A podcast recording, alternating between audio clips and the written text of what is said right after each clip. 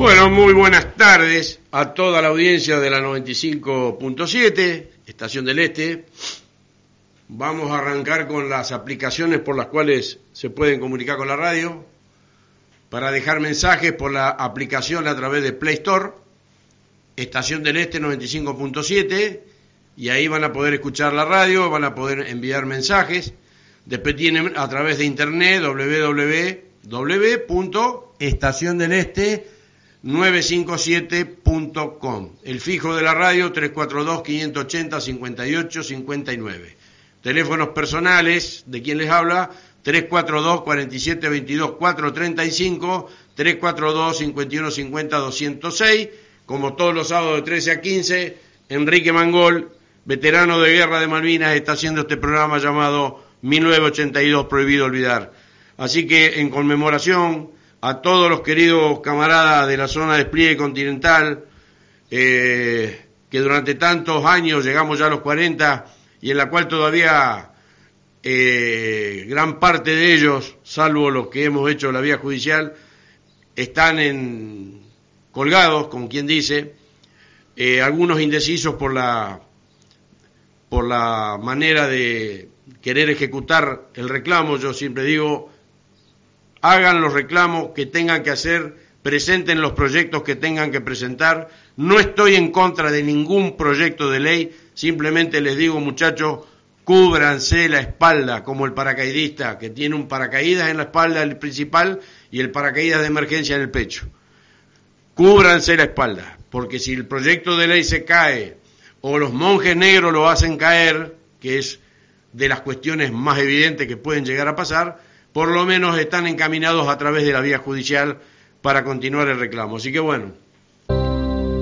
Bueno, dando inicio al programa, acomodándonos un poco, este, en el transcurso de la semana estuvimos viendo ciertas reuniones en las cuales han aparecido los, los personajes este, muy cercanos, parece, a la, a la línea política que hoy gobierna el país, y entre los que se encontraba eh, figurando con su título de excombatiente de Malvinas, lo veo a este señor, que no voy a dejar de hablar de él,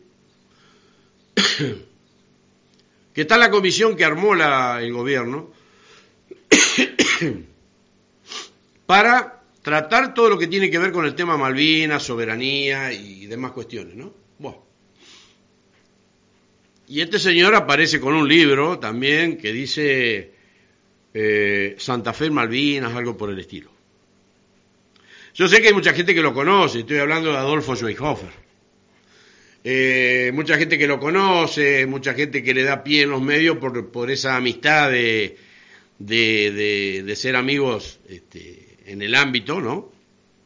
Y estoy seguro que no conocen la verdadera historia de su arma, a excepción de Crucero Belgrano, en el cual estuvo implicado por en la vergonzosa actuación de los destructores que lo acompañaban, exceptuando al crucero Belgrano y a la corbeta Guerrico como naves de guerra que fueron afectadas a las acciones de combate.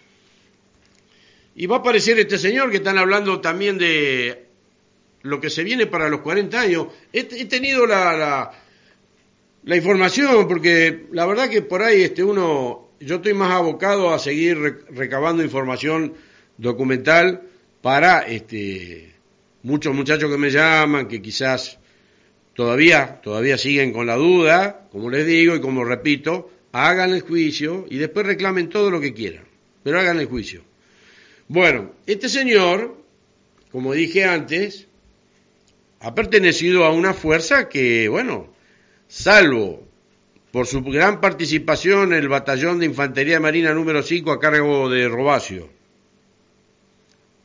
en las islas, y la actuación dentro del ámbito de la Armada de los batallones de infantería de marina, que tuvieron a su cargo la defensa de la base aérea y aeronaval eh, de Río Grande, en la misma aviación naval, tanto de ataque como la de exploración, reconocimiento y rescate. Quedan en ese círculo circunscritos todos esos navíos de guerra preparados para como flota de mar argentina en ese momento. Entonces aparece este personaje ahí en esa comisión,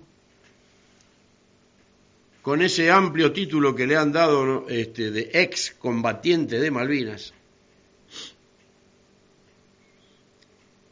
Así que, viéndolo al lado del presidente, sacándose fotos, a él y a otros cuantos más, ¿no? Pero quiero hacer hincapié en cómo se está cubriendo eso de que a quienes estuvimos en el continente se nos cataloga de no eh, haber participado de la guerra, de no haber tenido acciones bélicas, bueno, quien les habla las tuvo, eh, por eso logré ganar la vía judicial, entre tantas pruebas que se presentaron. Eh, este señor no puede demostrar efectivación bélica. En un momento dado dijo que él con su buque estuvo el 2 de abril, el día del desembarco. Sí, la operación Rosario. No había enemigos salvo entre 90 y 100 ingleses, entre los que había Kelper disfrazados, y que fueron los que recibieron a las tropas donde, bueno, lamentablemente cae principalmente este, Giachino, ¿no? Pero este buque acompañó, como muchos otros, fueron de acompañamiento y luego se retiraron. Eso le da la prioridad de decir que estuvieron en el TOM. Pero cuando nos referimos exclusivamente a lo que ellos dicen sobre la cuestión de quienes estuvimos en continente, hablan de que este, nosotros no, o los casi voy, no tuvimos participación, o como en un momento dado leí que nos agradecían que nosotros rezáramos por ellos, o que este, le tejiéramos gorros, bufandas y guantes. Una falta de respeto bastante grande, ¿no? Por eso yo no les tengo más respeto, no a todos, sino a estos energúmenos que salen a hablar sin documentación. No que le cabería una denuncia penal por, por varias carátulas, ¿no? Pero más vale esperar porque a veces, como hace el francotirador, hay que esperar mucho para poder meter el tiro en el blanco. Entonces, más vale agazaparse y quedarse quieto para poder meter la estocada cuando le, le corresponde. De parte nuestra, por ejemplo, ya partió la intimación al Ministerio de Defensa para que el señor este, coronel del ejército que está a cargo de la comisión en el Ministerio de Defensa eh, quede ya notificado de esta intimación para cambiar el espíritu de los certificados que hacen, porque los certificados que tiene que emitir defensa son los certificados para BGM, o como los certificados que hacían anteriormente, que eran para los excombatientes de Malvinas. Después se le aclara en algún, este, porque la, calidad de que sea por vía judicial debe quedar refrendada en la lista que a ellos les queda o como están poniendo en los padrones, pero no en los certificados, porque el certificado es único. Ese certificado de veterano de guerra, sea por vía administrativa, por vía del reconocimiento normal o por vía de reconocimiento judicial. Entonces, bueno, ya tengo entendido que ya tiene denuncias penales ingresadas. Nosotros vamos a hacer los pasos como corresponde, ya lo intimamos. Depende de la respuesta, se lo ejecuta, porque no se puede violar al Poder Judicial de la Nación a través de un organismo dependiente del Estado, como el Ministerio, y con una resolución interna emitida por este, estos personajes que creen tener la potestad de poder hacer lo que ellos consideran que se debe hacer, y lo que se debe hacer es lo que la justicia ordena. Porque no al cohete me comí 14 años de juicio. Porque no al cohete tuve que litigar cuatro años contra el ANSES. Y no al cohete estoy litigando en la provincia para que se nos abonen los beneficios y que se hace un acumulado de en total de 22 años para poder, en mi caso, ya ahora las cuestiones están este, alertados, todos estos individuos están alertados y ya este, saben que los abogados no van más con, este, con pedidos de por favor, sino van con exigencias. Entonces, a los 40 años nos vamos a encontrar con que están armando, aparentemente, están armando la entrega de una medalla honorífica eh, fabricada en oro, que todavía, bueno, eh, por lo que me ha llegado, no sé a quiénes serán todos los que le entregarán esas medallas, pero yo me quedé pensando, digo, este personaje que aparte de no haber tenido acciones bélicas y de haber abandonado el crucero General Belgrano en el momento del hundimiento, va a ser beneficiario de una medalla de oro en el caso que se dé, como reconocimiento a los 40 años de la guerra como es combatir. Y uno se queda pensando, porque este muchacho, por más que se ande vanagloriando con esa condición, hay cuestiones, están los informes en los cuales queda demostrado que este muchacho le queda grande el título que le dieron, muy grande.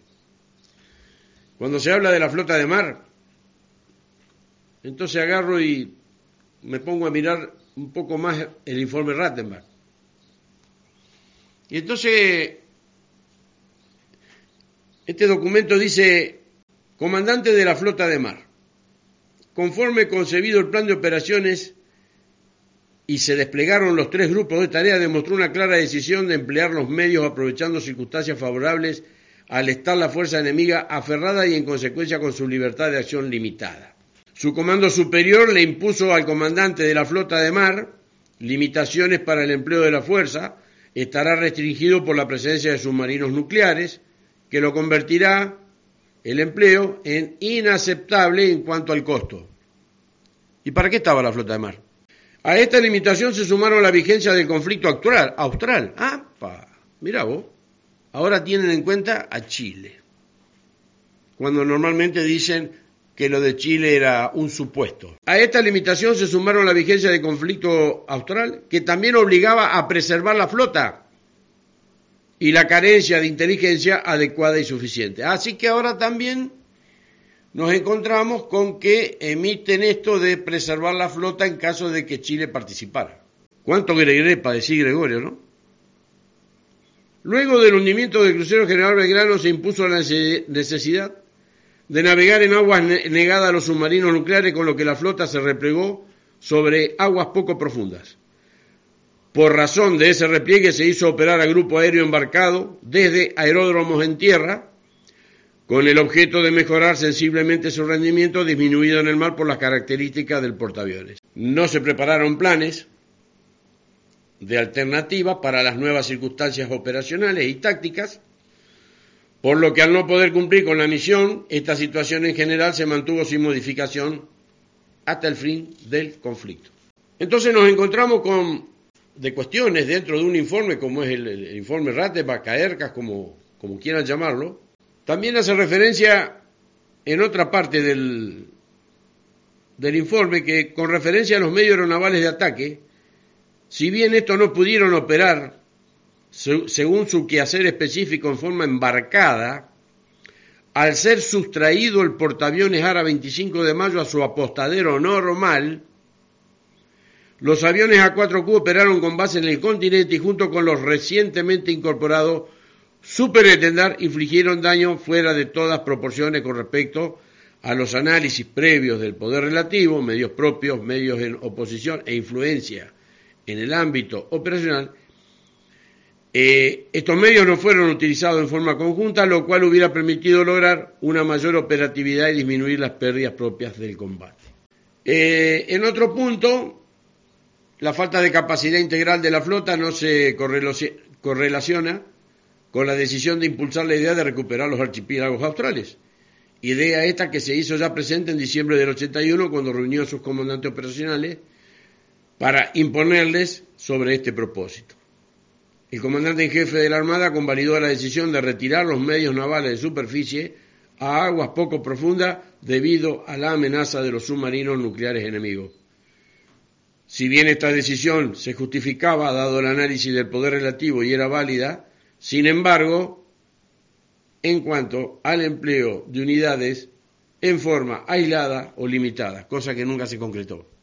Esto es lo que yo estoy dando a entender a la gente porque a este personaje lo van a ver, lo van a ver en los medios y uno lo escucha hablar y realmente, bueno, eh, se queda como, ¿no es cierto?, este, escuchando a alguien que como que hubiera estado en las islas, ¿no?, peleando.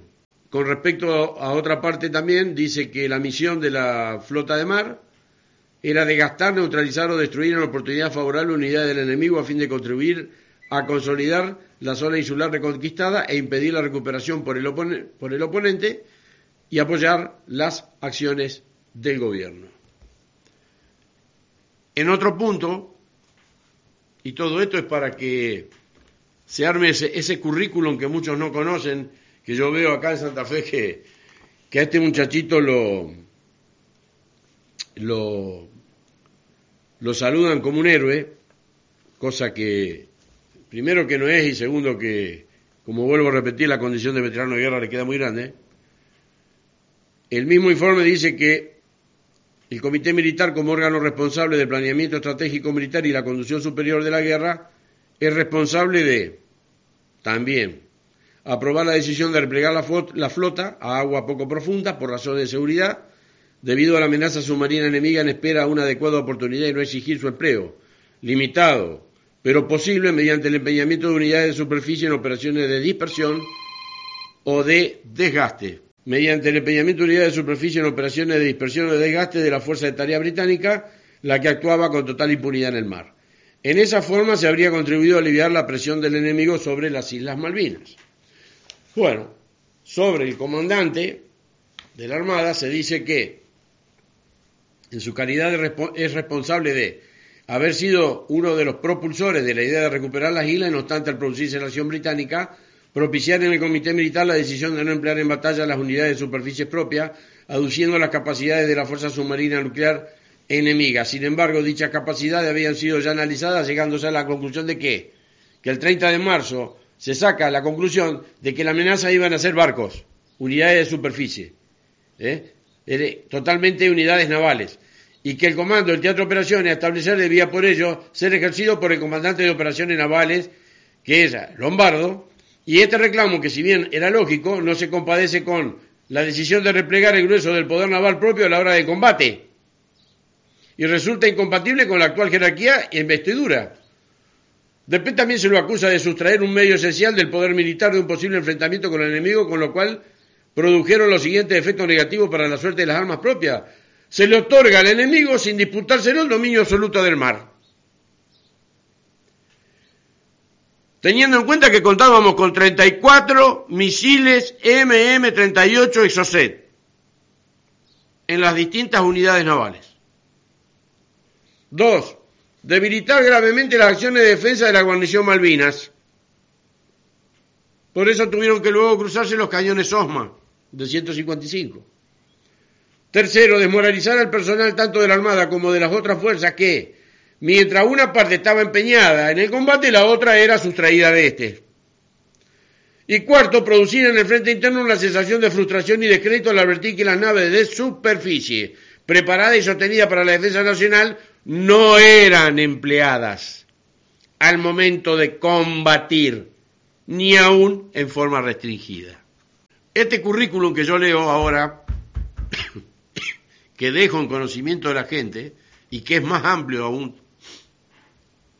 Este es el currículum de ese personaje que es presidente del Centro de Combatientes acá de Santa Fe, del calle Pedro Vítori, que está en la Comisión Nacional del Gobierno, que está en la Confederación, que está metido en todos lados, y que, bueno, eh, aparece como un, este, como un personaje, como si hubiera ganado la cruz al heroico valor en combate. Bueno, este es el currículum de este marinero de la Armada, que se cagó en el crucero General Belgrano, que se fueron violando la Convención de Ginebra, que por haberse retirado y volver casi 48 horas después, 36, entre 36 y 48 horas después, eso llevó a la muerte de más de 20 personas, camaradas de ellos, de la, Armada, camaradas de la Fuerza, que quedaron a la deriva en las balsas, soportando no solo las inclemencias de, del mar, del frío, del tiempo,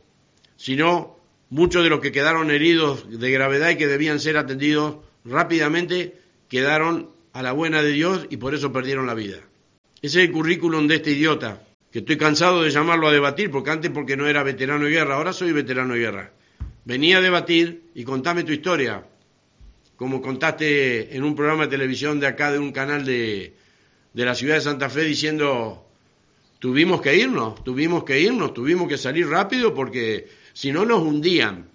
Estaban a seis kilómetros del crucero General Belgrano. Los dos destructores del mismo lado. Dejando toda la parte por donde el Conqueror los torpedió tranquilamente abierta para que el Conqueror haga lo que quiera. Y este personaje hoy se muestra al lado de autoridades nacionales, de las más altas, al cual lo tienen considerado excombatiente de Malvinas. Quería hacer esta breve reseña porque mucha gente lo conoce acá en Santa Fe. Lo que no conocen es su, su currículum bélico, que no lo tuvo. Por eso yo lo tildo de este, una persona falsa y que no tiene huevos para venir a un debate, como ninguno de los a los que he invitado, mucho menos él, y que trabaja incansablemente, muy por bajo, muy por la sombra, a la hora de tener que este, pedir que los soldados veteranos de guerra de la zona de despliegue continental eh, no sean reconocidos, porque me consta, porque tengo los documentos que él ha firmado para eso. Haciendo esta breve, eh, reseña, voy a hablar un poquito de otro tema. Hemos, eh, en el libro del Quinto Cuerpo de Ejército, el libro que se hizo en base a la guerra eh, del Atlántico Sur, dice que este, se ha conformado el, el SOPECOM, el Poder Ejecutivo, Comité Militar, situación, dice, eh, área 1 del enemigo, la defensa aérea de la cabeza de playa se encuentra totalmente consolidada. Del enemigo, eh, estamos hablando. Del resultado de las operaciones del día de la fecha, se desprende que sobre los brazos del estrecho San Carlos no hay fragatas misilísticas tipo 42. La nubosidad no permitió constatar cantidad de buques en el mencionado brazo. Los aviones Harrier atacaron al norte de Puerto Argentino. Darwin, Howard, Fox permanentemente mantienen cuatro patrullas aéreas de combate. Evitan el combate aéreo con nuestros aviones Mirage 3 de las propias fuerzas y del día del 26 de mayo continúa inoperable la pista de Puerto Argentino. En la parte naval no ha sufrido mayores variantes lo informado en la parte anterior. Luego dice la parte terrestre, fuerzas enemigas durante el 26 de mayo se registran sendas acciones de cañoneo naval sobre Puerto Argentino, la que fue repelida por cañones en posición, otra se produjo sobre Bahía Zorro, en la primera actuó este, un buque enemigo y en la segunda dos.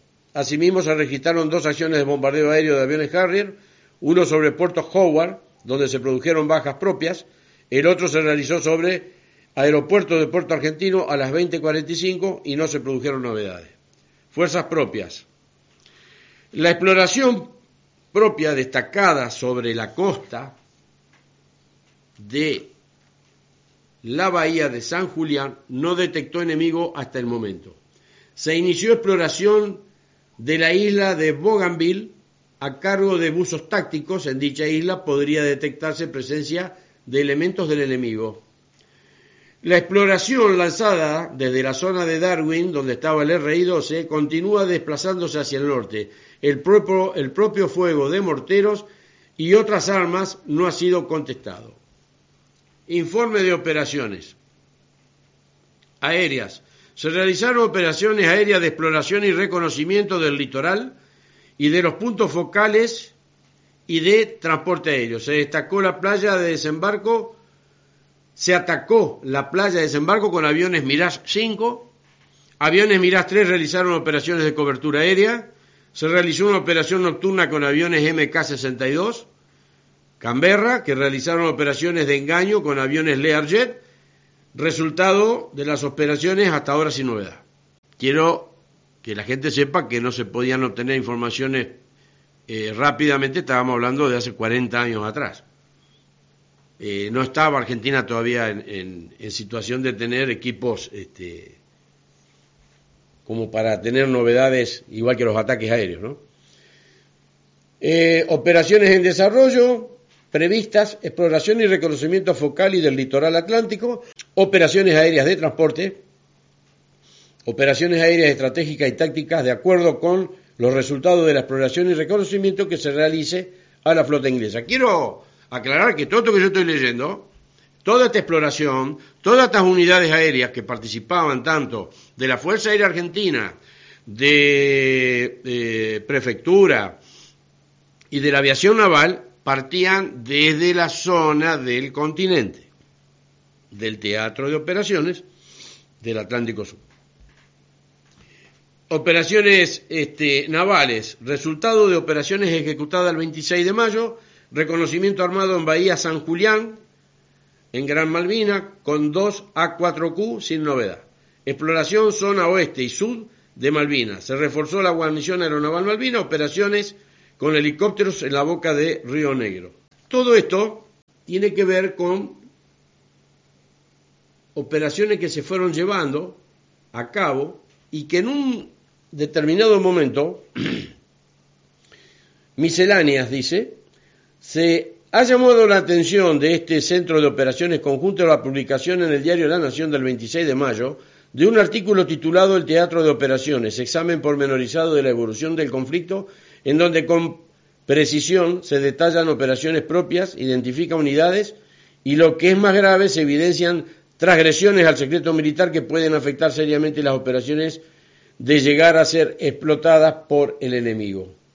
Es decir, que se habló de operaciones terrestres en pleno desarrollo que hacían peligrar el éxito de este, estas mismas misiones. Bueno, esto conlleva a tener en cuenta que toda la, la gran parte de la actividad que se ejecuta, principalmente aérea, como por ejemplo las ejecutadas el 29 de mayo, se realizan nueve salidas de reconocimiento ofensivo en el estrecho San Carlos, no se visualizaron buques enemigos, luego se intentó con dos aviones atacar a las fuerzas, aviones Harrier fueron, interceptaron las formaciones y destruyeron un avión M5, Dagger.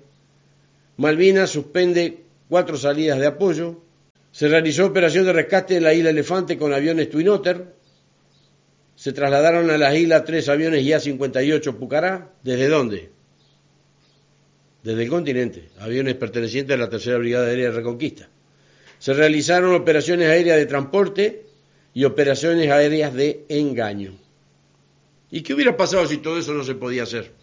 Entre las grandes preguntas que uno se hace, ¿no? Mantener las previsiones del empleo de otros medios aeronavales para ejecutar en caso de darse circunstancias favorables en operaciones previstas operaciones, a continuación se, se, reconstruye el dispositivo de defensa del puerto argentino y se hace en ejecución de exploración en los sectores de Chata Hill, Monte Simon, etc.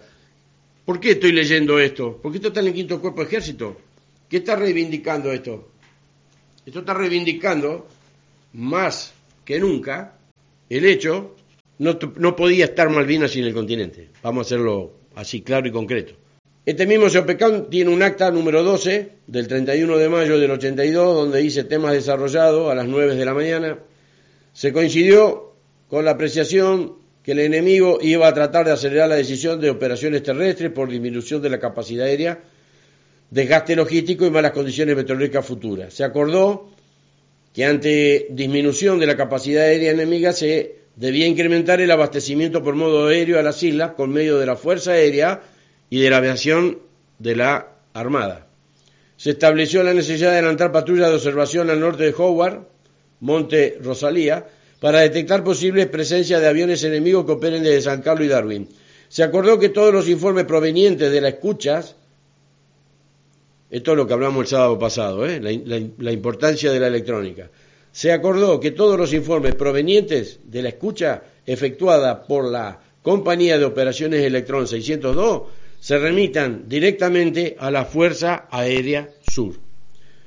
Luego se acordó en alertar el sistema de defensa del litoral marítimo ante la posibilidad de que la flota inglesa ataque el continente buscando afectar el propio poder aéreo. Como para que vaya quedando clarito, ¿eh? porque queda claro ¿eh? estos documentos. ¿eh? Tenemos el acta número 13 también, tema desarrollado a partir de las 9 de la mañana. Se establece la necesidad de coordinar el traslado de los heridos procedentes de la zona de operaciones desde el buque Hospital Bahía Paraíso a los establecimientos de asistencia médica en la localidad de Santa Cruz. Este fue el dispositivo de sanidad del cual yo leí el sábado pasado. ¿Eh? De Buroni y del otro capitán que eran jefes, uno en Puerto Argentino y otro en Continente, sobre todo lo que era el dispositivo de sanidad. Ahora, si ese dispositivo de sanidad el continente no estaba, ¿cómo se hacía? Como dicen los Rambo, que no hubo participación si no hubo participación. ¿A dónde lo hubieran llevado los Altieri, por ejemplo? ¿A dónde lo hubieran llevado a Pelufo? Pelufo bajó en Puerto Puntaquilla y por la gravedad de sus heridas fue transportado por helicóptero. Bueno, lo quiero dejar en claro porque esto fue charla que yo tuve, tuvimos con él en su momento cuando fuimos a, a reclamar a Bienestar General hace varios años atrás, cuando estaba Pérez Torelo junto con, con Pelufo a cargo del, y que después de darnos 15 minutos para poder hablar, entramos a las 9 y salimos a las 12 explicando la situación, pero como siempre pasa, dicen, sí muchachos, ustedes, como queda refrendado también en la participación que dice la Cruz Roja directa en las hostilidades, pero la orden nuestra es simplemente meter la gente o darle bola a la gente que pisó Malvinas. Bueno, esto es parte de lo que uno se tuvo que comer en, todos estos años de lucha, ¿no? Con respecto al acta número 13 del 1 de junio, se dice que, bueno, como estaba leyendo, los establecimientos de asistencia médica de la localidad de Santa Cruz, donde el Bahía Paraíso hizo cuatro viajes en el cual, dentro de las muchas unidades que estuvieron participando eh, en, el, en la evacuación y traslado de heridos y algunos fallecidos que venían también en, el buque.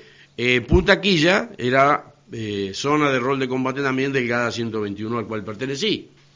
Luego quedó señalado que los requerimientos logísticos formulados por el gobierno militar de Malvinas han sido satisfechos en todos los aspectos, excepto eh, 9.000 litros de nasta super cargado en aviones listos para salir, visores nocturnos listos para salir, y misiles portátiles de defensa aérea. No hay más en existencia en el país.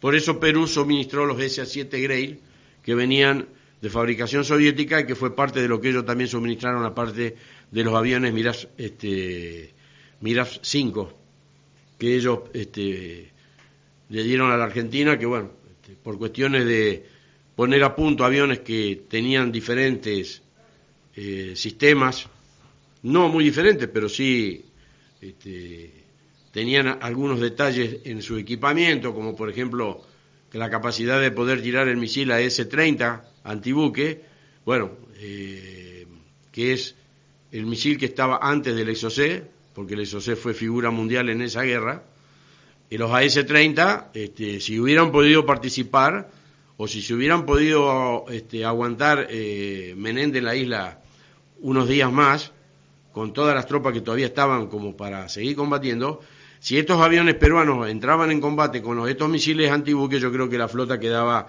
este, dañada de tal manera que creo que debían dar por finalizado el conflicto ellos y retirarse. Pero bueno, lamentablemente no ocurrió.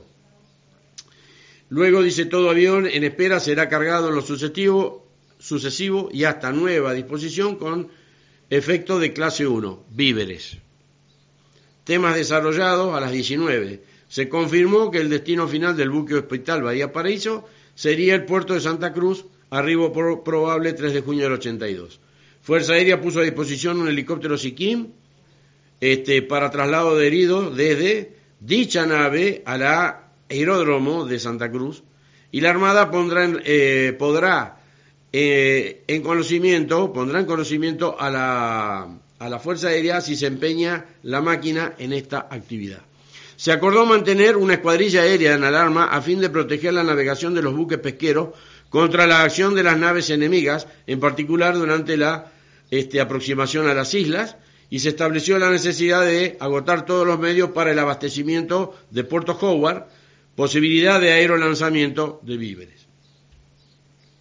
Pregunto, ¿no? Sobran los motivos para que nuestro reconocimiento, más basado en todo lo que tiene que ver con, con este hecho de que sin el continente no había guerra, con todo esto que estoy leyendo, que es documento, ¿cómo se puede entender que se sea tan basura por parte de todos los gobiernos que han pasado? ¿Y cómo se puede ser tan basura por parte de todos esos que están trabajando y operando para cagar a sus propios camaradas, ¿no? Gracias a Dios está la vía judicial. Y lo puede decir alguien que que no todos los juicios, como algunos andan hablando por ahí, van a demorar lo que demoró nuestro, porque como digo siempre, arrancamos en un desierto. Las pruebas había que ir a buscarlas a lugares donde menos se lo pueden, donde menos se lo pueden pensar. Y ahí encontrábamos pruebas, y ahí encontrábamos las leyes, y ahí encontrábamos qué leyes se adaptaban o, incorporaban a los tratados internacionales para encuadrarnos en la condición de, de, combatientes. Fue un trabajo muy arduo, muy arduo, que llevamos con, con algunos muchachos al inicio, que después, este, bueno, ese trabajo se llevó a cabo pura y exclusivamente con el amigo Sergio Avellano, que hoy está en la tierra sin mal. Teniendo en cuenta maniobra estratégica operacional defensiva, despliegue y adopción del dispositivo del enemigo, seguridad estratégica operacional del litoral marítimo, todas estas cuestiones que son elementos catalogados como secretos. Eh, primer fase de la campaña, concepto de operación, comprenderá la ejecución de las siguientes acciones. Sobre la base de las previsiones del comando de la Fuerza Armada, se hará incremento de equipamiento, niveles de abastecimiento, completamiento del personal, redistribución, redistribución y movilización y continuación de la educación. Ejercitación, ejercitación de organismos de defensa civil. Estos eran para proteger las localidades, tanto o especialmente en la zona litoral marítimo, de bombardeo, cosa que en su momento supo decir quien gobernó el país en un determinado momento, que en su lugar natal, Río Gallegos, se oscurecía y se preparaban a los chicos en las escuelas para eh, adoptar previsiones en caso de bombardeos por parte de la aviación británica. Luego tenemos que a cargo del Teatro Operaciones teníamos protección de objetivos que hagan el patrimonio fundamental de la nación y a la libertad de acción de nuestras fuerzas. Luego despliegue estratégico y táctico, organización, establecimiento del Comando del Teatro Operaciones eh, y comandos dependientes y sus respectivas comunicaciones y enlaces. Luego, estructuración de un sistema de inteligencia conjunto, organización del régimen funcional logístico, coordinación de organismos para la defensa civil, medidas de velo y engaño, previsiones para el establecimiento de el despliegue preventivo sobre el límite argentino que tiene que ver con el límite chileno. Misiones y tareas para los comandos dependientes, día 6. De carácter general, cumplimentarán las actividades de personal y logística ordenadas a los comandos naturales hasta su ingreso en la jurisdicción del Teatro Operaciones y las emergencias de este plan para el despliegue estratégico operacional Se realizarán las actividades de planeamiento abreviado y ejecución derivadas del plan de campaña. Controlarán las actividades de los residentes británicos y chilenos. Preservarán los objetivos del potencial nacional y militar en su jurisdicción, particularmente los que hagan a la libertad de acción de las fuerzas empleando principalmente efectivos de Gendarmería Nacional y Prefectura. Coordinación las autoridades designadas a las tareas de defensa civil acorde a lo estipulado en el punto 4 del presente plan. Se mantendrá bajo un control operacional los elementos de Gendarmería Nacional y su jurisdicción apoyarán logísticamente los elementos en tránsito y otras jurisdicciones. Todo esto, por ejemplo, Brigada Infantería 3 adelantará personal de su comando para coordinar el emplazamiento de sus medios, la ejecución de, de los movimientos, otros aspectos logísticos y tomar conocimiento del planeamiento a ejecutar. Se agregarán los elementos orgánicos que han sido asignados a otros comandos. Asumirá el comando de la jurisdicción a partir del arribo a la misma, debiendo coordinar la transferencia de responsabilidad con el comando de la, Brigada de Infantería 9. Incrementará la vigilancia del litoral marítimo, particularmente de los siguientes terrenos que son eh, Comodoro Rivadavia, Puerto Deseado, Puerto Madryn y otros lugares de interés. Brigada de Infantería 9 mantendrá su jurisdicción en la asignada para el tiempo de paz hasta el arribo del comando de la Infantería 3 de la Brigada, en oportunidad que se transferirá el sector correspondiente de acuerdo al anexo 1. Eventualmente estará en condiciones de establecer la zona y el despliegue preventivo sobre el límite argentino-chileno, previa orden sobre la base de la resolución del comandante del Teatro de Operaciones, actualizado con los medios disponibles en los siguientes, en los siguientes plazos. Desdoblamiento del despliegue con un máximo de 24 horas, completamiento del despliegue con un máximo de 48. Y seguirá, se agregarán los elementos orgánicos que han sido asignados a otros comandos. Brigada Mecanizada 11 incrementará la vigilancia en el litoral marítimo particularmente de Río Gallego, San Julián, Puerto Puntaquilla y otros lugares de interés. Eventualmente estará en condiciones de establecer el sector operacional y el despliegue preventivo sobre el límite argentino-chileno también, previa orden sobre la base de la resolución actualizada con los medios disponibles en los siguientes plazos. Desdoblamiento acelerado en 12 horas máximo y completamiento en 48. Compañía de Exploración de Caballería Blindada 181 ejecutará a orden de movimiento de modo automotor transportado y por su medio hasta alcanzar la Z, eh, proximidades del RI 25 Sarmiento, como reserva estratégica operacional manteniendo un, este, bueno, esto lo entiendo la sigla, de defensa local en sus cuarteles manteniendo la defensa local en sus cuarteles. Regimiento Caballería de Tanques 8, a su arribo a, Antonio a San Antonio Este, este, agregará un este, escuadrón de tiradores blindados y lo adelantará sobre transportadores hasta alcanzar la zona de reunión de Guaymán, agregado a la Brigada de Infantería 3.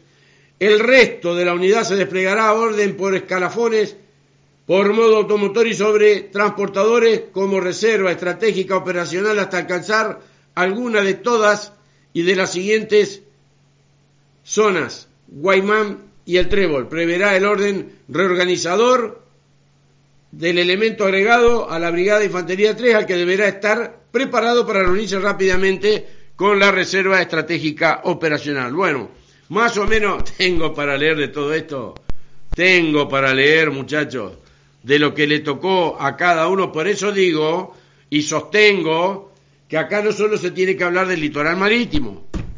Zona cobre, platino, oro, plomo, ¿eh? En todas las partes que se vivió la Patagonia con todas estas unidades que luego continuaremos en otro programa, especificando los, los movimientos y el desempeño de cada uno de ellos. ¿eh? Entonces, con esto, creo que voy haciendo entender que no es solo el hecho de hablar, este, y no es, pues, lógicamente, era la zona más peligrosa, la del litoral marítimo, pero bueno, queda completamente entendible el porqué esa gran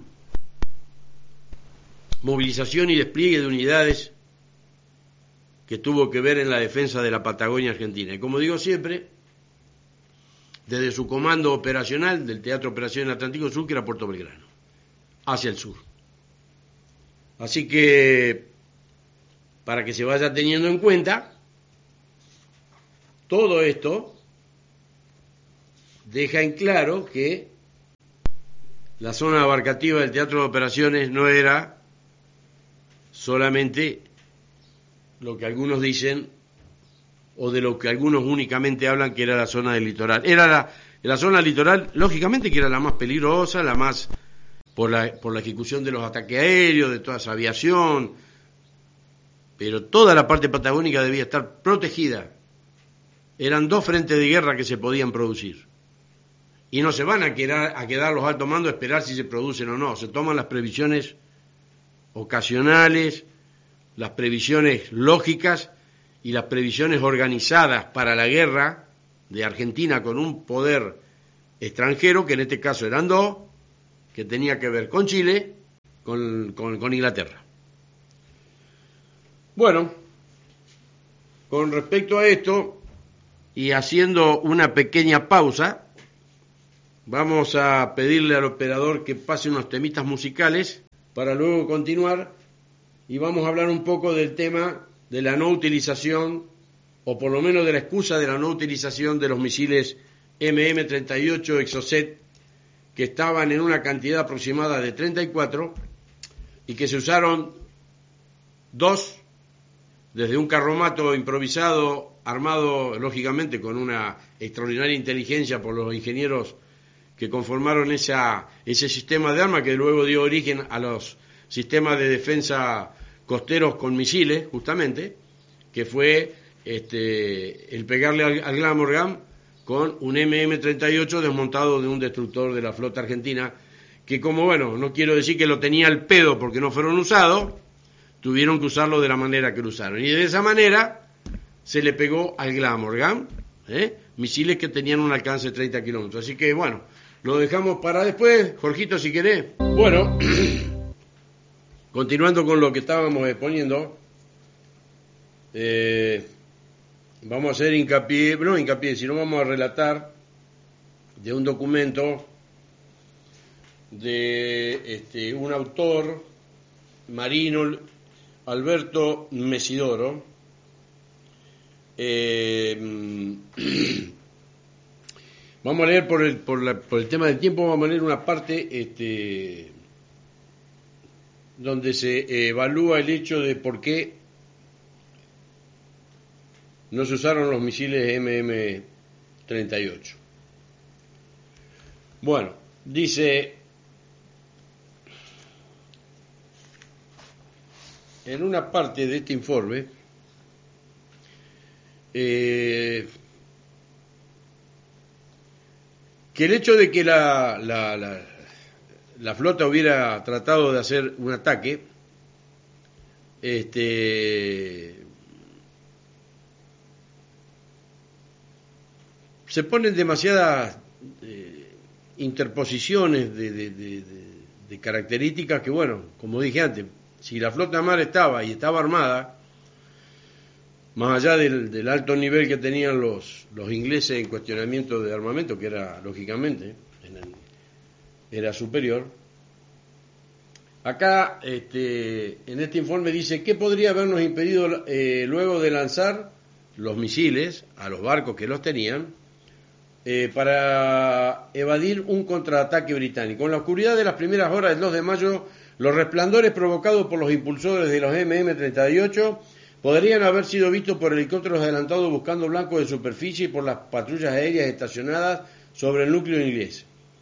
De nuevo, los helicópteros habían constituido un serio obstáculo. Pero si exceptuamos esa situación que conozco difícil de sortear airosamente, tanto las aeronaves que orbitaban sobre los buques capitales como eh, las que se encontraban en las cubiertas de ambos portaaviones muy probablemente estaban armadas con configuración eh, antiaérea. Había cuenta de lo que esperaban, ¿Podían empeñarse contra blancos de superficie en esas condiciones? ¿Cuánto tiempo les hubiera demandado el cambio de armamento al menos en algunas de ellas. Bueno, no se puede descartar, me parece, dice el autor, que también los impactos de los MM-38 hubieran forzado a la percepción de que todavía se avecinaba un ataque aéreo y todos los medios debían estar disponibles para rechazarlo, aun cuando el sol salía a las 7.40 y a esa latitud y época del año había luz natural desde al menos las 7 de la mañana. Si se hubieran arriesgado a dispersar esfuerzos para buscar y atacar blancos en superficie con resultado incierto, en un contexto más amplio vale la pena preguntarse si en medio del desconcierto provocado por uno o dos destructores en llama de los británicos se hubiesen reaccionado buscando a quienes lanzamos los misiles para contraatacarnos. La explicación que hace Goodward de lo ocurrido el 4 de mayo en su a su Estado Mayor y él mismo después del ataque al Sheffield me lleva a pensar que la prioridad podría haber sido otra. Por ejemplo, sorprendentemente después de que el destructor fuera impactado en plena luz del día por un solo misil AM-39 lanzado desde un superetendar de nuestra aviación naval, el primer reporte de Woodward fue Sheffield sufrió explosión interna en área de operaciones, se sospecha torpedo y tardó casi dos horas luego en corregir ese informe. Eh, en la conclusión, después lo voy a hacer más amplio, dice, ¿cuán cercana estuvo la hipótesis de materializarse? ¿Qué efectos prácticos positivos hubiese tenido? Eh, ¿Cuán apta hubiese sido la improvisada misión de haberse llevado a cabo? Para escribir esta nota, esta nota me inspiré en el excelente libro de don Rosendo Fraga, que citó en la bibliografía, el que tanto en su introducción como en su anexo explica la utilidad de la historia contrafáctica. Lejos de, esta, este artículo de cuestionar las decisiones tomadas por quienes conducían las fuerzas argentinas en el mar del 82, para analizar decisiones ex post, se requiere considerar el contexto en que se encontraban los que adoptaron en el momento de los hechos. Las autoridades navales de entonces no tenían todos los datos que ahora se conocen y adoptaron determinaciones bajo presión de una guerra en desarrollo. Qué fácil es escribir estas líneas tres décadas después de los hechos, eh, cómodamente sentado frente a una PC contando la información disponible de fuentes argentinas y británicas, con el diario del lunes. Cualquiera se habría se hacía este, donde había que patear el penal, sabía dónde había que patear el penal domingo. Bueno, eh, si se está en guerra y está, eh, los altos mandos deben tener su instrucción para la guerra y deben saber qué decisiones adoptar. Eh, no es cuestionar, no es eh, decir esto que está diciendo ahora, porque con todo eso también podríamos decir otras cosas, ¿no? Bueno. Además, mi experiencia y conocimientos son limitados. Apenas sí había alcanzado el grado de teniente de corbeta, el, el penúltimo del escalafón naval, tres meses antes de iniciarse el conflicto y me este, alejé del servicio activo antes de, cursar los estudios de estrategia de la Armada prevé para su, que prevé para sus oficiales de rango intermedio. Sin embargo, me sentí tentado a redactar este artículo pues creo que los en 30 años transcurridos desde la guerra ha trascendido poco incluso entre camaradas la operación que intentamos los 300 marinos argentinos embarcados en las corbetas Drummond, Guerrico y Granville desde entonces escuché frecuente y dolorosamente a innumerables profesionales nuestros ciudadanos preguntarse por qué los barcos de la Marina no participaron en la guerra. Siempre respondí mencionando al Belgrano, pero creo que no logré modificar sus perjuicios. No, lógicamente que no, porque está todo documentado. No son perjuicios. Está todo documentado. Y si está todo documentado, es porque así ocurrió y la historia lo demuestra. También porque cuando pude conversar informalmente con oficiales navales de superficie sobre el tema, la respuesta más frecuente que recibí fue que no hubiésemos podido llegar a lanzar, o que habiéndolo logrado las corbetas habrían sido hundidas, o que habiendo tenido éxito en A y B, de todos modos nos habrían alcanzado, eh, eh, no habríamos alcanzado a los portaaviones y la reacción británica hubiera sido de enorme y desproporcionada magnitud. En realidad esas afirmaciones también son historias contrafácticas solo que en el sentido diferente del que propuse aquí. ¿En qué medida son ellas un indicio de que pudiera ser acertada esta polémica evaluación? Ni tampoco ni ningún momento previo durante el conflicto de Malvinas los jefes militares argentinos creyeron que la Argentina podía prevalecer en una confrontación militar con Gran Bretaña. ¿Y entonces? Eh, en aquellas conversaciones me sorprendió notar que algunos de los que rechazaban la idea de un ataque naval argentino hubiese sido exitoso, parecían haber consultado poco de los numerosos documentos publicados desde el 82 en adelante, lo que le dan versiones interesantes sobre lo ocurrido en el mar durante la guerra. El conocimiento profesional y las experiencias personales son inestimables, pero hay datos públicos con los que se eh, con los que puede ser útil contrastarlos. Si este artículo sirve para estimular la curiosidad de quienes no han podido leer el material disponible, el tiempo invertido en escrito habrá dado frutos. Lo posible, las posibles consecuencias estratégicas y políticas que podría haber tenido la exitosa acción naval de la superficie de los buques de superficie sobre los británicos en el mediano y largo plazo son difíciles de calcular. Sin embargo, me animo a mencionar las que creo más evidentes e inmediatas. En primer lugar, habría tenido una importante influencia positiva en el ánimo de los marinos argentinos que tripulábamos los buques de la flota de mar. No hubiese logrado afectar buques capitales ingleses, pero la pérdida de un par de destructores con armas antiaéreas de medio alcance en esa etapa temprana del conflicto habría puesto la iniciativa del lado argentino. Además, aunque mantener abastecidas tres corbetas en Malvinas hubiese sido de dudosa factibilidad, creo eh, razonable suponer que habríamos disuadido a los buques enemigos de acercarse a las islas y provocado demoras en sus operaciones al menos durante un lazo breve.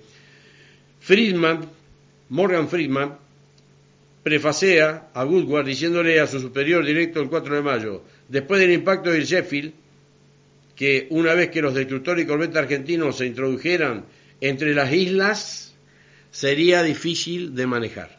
Pocos renglones más abajo habla de mi limitada vigilancia de superficie. Bueno, eso es algo que siempre he venido sosteniendo. Después del 2 de abril, todos los buques deberían haber adoptado posiciones en Islas Malvinas.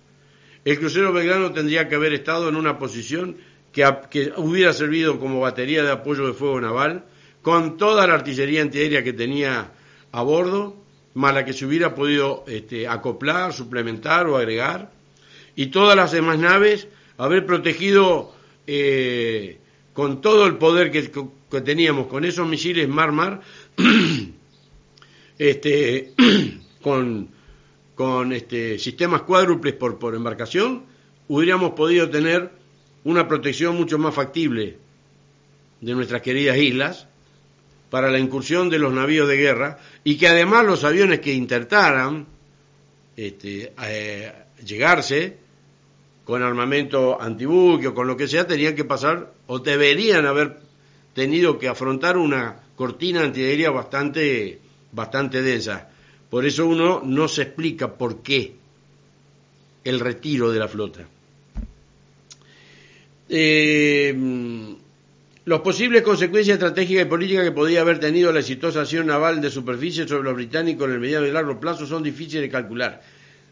Sin embargo, me animo a mencionar las que creo más evidentes. Bueno, esto ya lo leí. Además, eh, por otro lado, estimo que aún así la decisión hubiese sido acercarlas al continente, eh, el ataque habría retardado las operaciones inglesas al obligarlos a alejarse temporalmente hacia el este para rehacer fuerzas y evaluar alternativas. El, comandante Woodward se habría fijado como fecha límite para tomar la capital de las islas el 30 de junio. Preveía que la falta de mantenimiento apropiado y la llegada del invierno amenazarían con hacer fracasar esta operación después de esa fecha.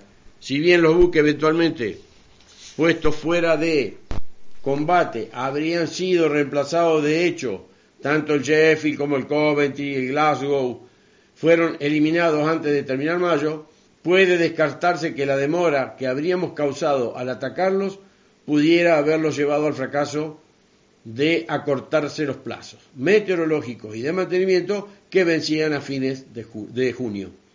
A lo largo de su libro, Fraga expresa varias veces que nada es más aleatorio que el resultado de una acción de guerra que puede ser decidida por azar o por circunstancias.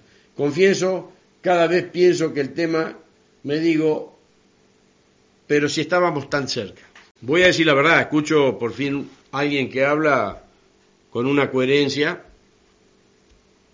que, bueno, y que toca un tema en el que Juan Vera también lo destacó en su momento, y que, bueno, eh, hubiese sido hubiese sido de importantísimo uso estos misiles y que bien ubicados nuestros buques y bien este, hecho el dispositivo de defensa eh, marítimo hubiéramos podido eh, lograr mejores este, resultados para retener nuestras queridas Islas Malvinas. Hola. Estamos en contacto con Gustavo Barranco. Se me hizo un poquito largo, pero como siempre, creo que vos estás al tanto del programa, así que te voy a pedir las reflexiones sabatinas como siempre para que tengas este, la posibilidad de expresarte respecto a lo de los misiles Mar-Mar M38 y de todo lo que hemos más o menos armado con respecto al programa. Buenas tardes, Enrique. Te, agradezco este, la participación en tu, en tu notable programa. Un saludo a, Jorge Barbas y a toda tu audiencia, a todos los, hermanos de la Causa Nacional, Calíngera ahí en Bahía Blanca, Dobson en Rosario, Robles en Salta, Chacón, Chacón que dentro de poco va a ser este, reconocido veterano de guerra también ahí en San Luis.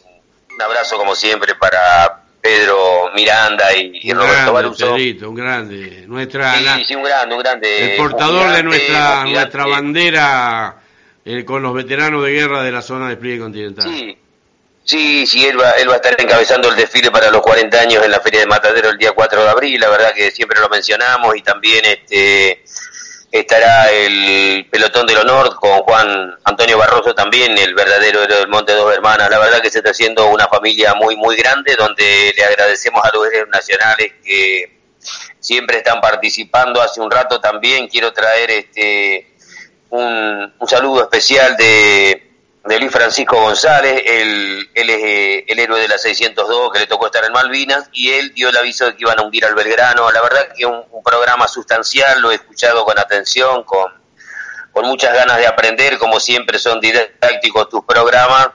Eh, yo me quería referir también a, a, dos postales, la de Halloween, ¿no es cierto?, que han interpretado estos fascinerosos del presidente de la Corte Suprema, Rossetti, con el presidente de la Confederación, el, este marinero, este, este Popeye sin, sin espinaca, que es el señor Seehofer, un maringote que trae un libro diciendo, bueno, qué humildad, ¿no? Porque dice, eh, eh, eh, Santa Fe en Malvinas, quiere decir que está honrando a los que estuvieron en Malvinas, ya que a él no le tocó participar, y también estuvo el que preside la Federación de de veteranos de guerra de la provincia de Buenos Aires, el señor Ramón Robles, y también estuvo, como no podía ser de otra manera, este, haciendo haciendo siempre sus muecas de, de, odio este el señor Rubén Rada no que maneja todo este este la verdad que este grupete, que son el, eh,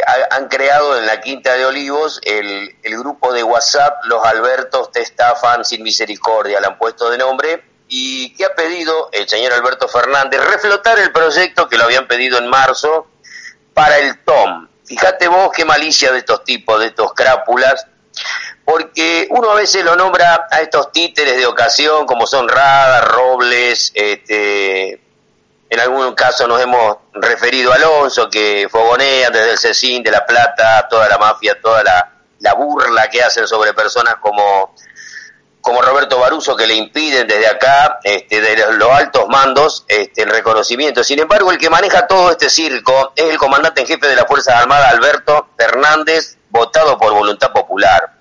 Así que me quiero referir a él porque él ha convocado para dar eso, eso te quería preguntar porque yo más allá de lo de lo poco que he escuchado qué, qué información tenés sobre esa sobre esa reunión concretamente en la que aparecen estos muchachos en un preaviso o en un previo este a hacer homenaje, no sé qué, de los 40 años, armando lo que se viene para los 40 se han visto, se han, este, se han convertido en testigos de Jehová. No lo han dicho tácitamente, pero ya lo van a decir en algún, este, en algún lugar, capaz que usen la plaza donde se ha vendido el humo ecuménico hace poco para, para decirle a la población que se han convertido en los testigos de Jehová. ¿Por qué digo esto? Porque los testigos de Jehová te dicen, usted lea la Biblia del Nuevo Testamento para adelante, la parte de atrás no. Pero ¿por qué no se puede leer el Antiguo Testamento? ¿Por qué no? Entonces, vos cuando le, le preguntás realmente, pero decime por qué no se puede leer el Antiguo Testamento, porque lo dice el pastor. Y acá el, el pastor mentiroso, Alberto Fernández, él está diciendo que va a reconocer a los del Tom. Cuando le quiero recordar a este a este monigote del poder político que la mayoría de los excombatientes son toas, el 93% son toas, muy, muy pocos son del TOM. Así que bueno, eh, espero que no le falte medalla a los, a los héroes del, de, del TOAS como, como Roberto Basilio Baruso y tantos otros que han cruzado este, a Malvinas después del 7 de abril, cuando la comandancia de Puerto Belgrano, como bien lo estabas diciendo vos, sí este, pasó a Río Gallegos, donde Lombardo quedó al frente de eso, pero acá hay un tema que se viene cocinando mal, este, Enrique, y es que para los 40 años, primero empezaron con que iban a entregarle las medallas a los que están cobrando, quiere decir que Mangol sí va a poder retirar la medalla, pero los tipos, los que están haciendo, a mí me lo preguntan héroes conocidos, que uno los ve y vos decís, no me puede estar preguntando a este hombre esto. ¿Y vos sabés dónde van a entregar las medallas? Nadie sabe nada, porque ellos están preparando los mismos de siempre para hacer lo mismo de siempre. Una estafa moral de lo que vienen haciendo hace 40 años. Y bendigo también este encuentro donde la vida quiso que nos encontremos con personas como vos, luchador, incansable, un beso al cielo, le quiero mandar, si me permitís, por favor, a Sergio Avellano y Alberto Fernández, dos personas formidables que jamás, jamás los vamos a olvidar a su esposa, de, Sergio Avellano y a, sus hijos, les mandamos todo nuestro cariño y a la familia de Alberto Fernández. Y me parece muy propicio lo que estuviste explicitando hoy una vez más, dando cátedra de Malvinas, porque acá hay que decir las cosas claras.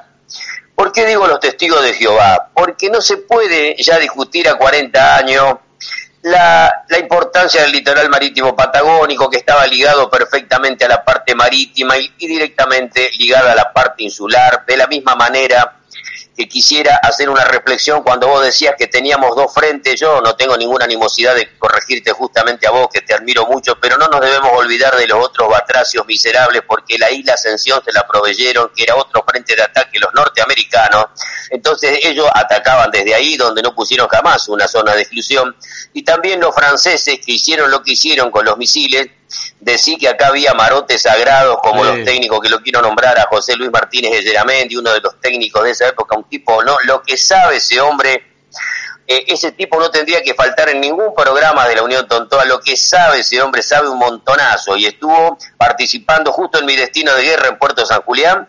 Entonces, un abrazo a todos esos tipos, a los radaristas como Omar Bíforo, unos tipos que hicieron un gran trabajo con Richard Hodgkin, este, este hombre Omar Bíforo, que también en cualquier momento va a ser reconocido, hizo un gran trabajo con, con Richard Hodgkin, como otras personas hicieron grandes trabajos, como lo hiciste vos en el tema de lo, de lo pendular, ¿no? De lo que uno dice, bueno, a ver, ¿cómo hacemos? Vamos para acá, vamos para allá, no. Este es el camino, el juicio.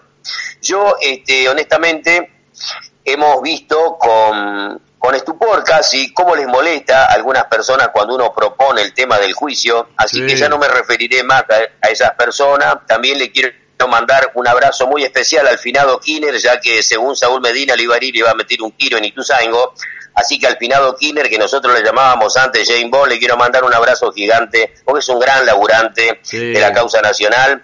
Y, bueno, me parece a mí que un gran luchador a quien admiramos y queremos mucho. Y bueno, si a alguno le molesta eh, que lo nombremos, este, sepan entender la, la, la, las molestias, ¿verdad? Así que también un, tipo que ha entrado de lleno a, a trabajar en la Unión Tontoa, como es este, este hermano veterano de guerra Robles, que vamos a estar el lunes 6 con ellos desde el estudio. Héroes de Malvinas, va a venir él con su pelotón, que han salido reconocidos todos. Ah, va a estar el lunes, permitime decirte, el chino, el chino chaqueño, el chino querido, el héroe Roberto, este que Símbaro, ¿no? Que, que, ha sido un héroe de Malvina con los Pucará y va a estar este, engalanando ah, este, tropas mínimas con su con Que se retiró hace poco de, la, de las líneas aéreas comerciales. Sí, así que bueno, espero que puedas este, con tu participación también hacerle las preguntas pertinentes, sí, vos que sos un especialista en aviones y en cuántas armas se haya usado allá. Este, yo creo que sabemos más de, de, no sé, si podemos hablar de la, de la, de la gomera chaqueña, ya sale Mangol y te explica por qué, con la orquesta de Guatambú, bueno, toda la historia. Es impresionante, eso está bueno, está bueno porque nos ilustra siempre y nos hace recordar cosas que todos deberíamos Aparte de tener en cuenta que es una... Bucará fueron la Brigada Aérea Tercera de acá de Reconquista, donde hubo muchos camaradas que están y que están en lucha también por su reconocimiento. Algunos han salido ya por vía judicial y que era una, la única unidad de Pucará que fue trasladada para luego cruzar este, a, las islas, ¿no? Y operar desde el continente también. No olvidemos a Balco que su, su avión este, fue destruido en, en búsqueda de, de, de, ¿cómo es? De comandos en la zona porque el avión quedó totalmente destruido, igual que el helicóptero de Caleta Olivia, pero como a 10 metros de profundidad, por lo tanto no se habla mucho. Ya vamos a hacer un programa especial sobre el teniente Balco, ¿no?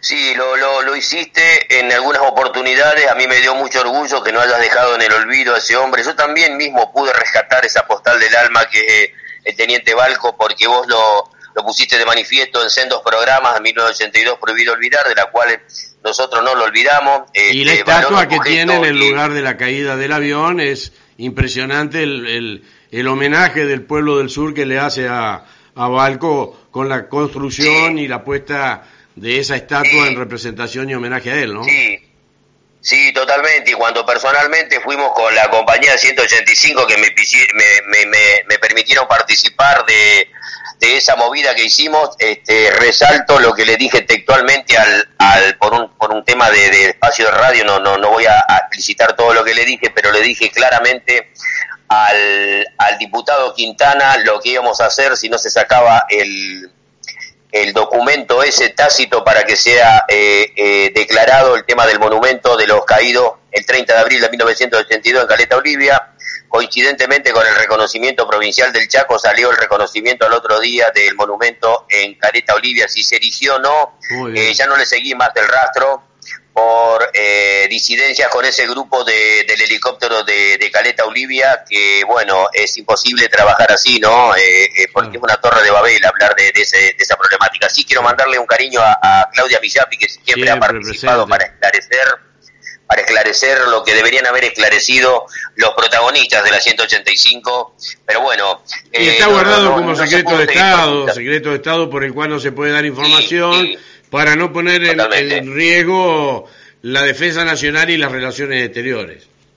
Así que bueno. Cuando vos trajiste cuando vos trajiste a la escena que el 30 de abril, eh, cuando cayó el helicóptero de Caleta Olivia, fue el helicóptero ese declarado secreto eh, de Estado, nosotros le prestamos mucha atención y volvimos a revisar el caso. En eso debo agradecerte, Mangol, porque fuiste proclive a reprofundizar eso que se había quedado solapadamente, una mirada casi casi histórica y olvidada, y sin embargo otra vez se pudo desenterrar eso, de la misma manera que en Punta Arena estaban enterrando los chilotes del helicóptero para que no se sepa nada de lo que había pasado con el helicóptero del, del coronel Richard Hodgkin y lo y los piratas que habían invadido el litoral marítimo, así se pudo desenterrar de nuevo esta historia del helicóptero que ha sido eh, derribado en misión de combate, eso ya no se discute más, por sí, por un misil Sticker y, desde un submarino, así que bueno, queda más claro imposible. Exactamente. Dicho por Richard Exactamente, eso fue así, no se discute.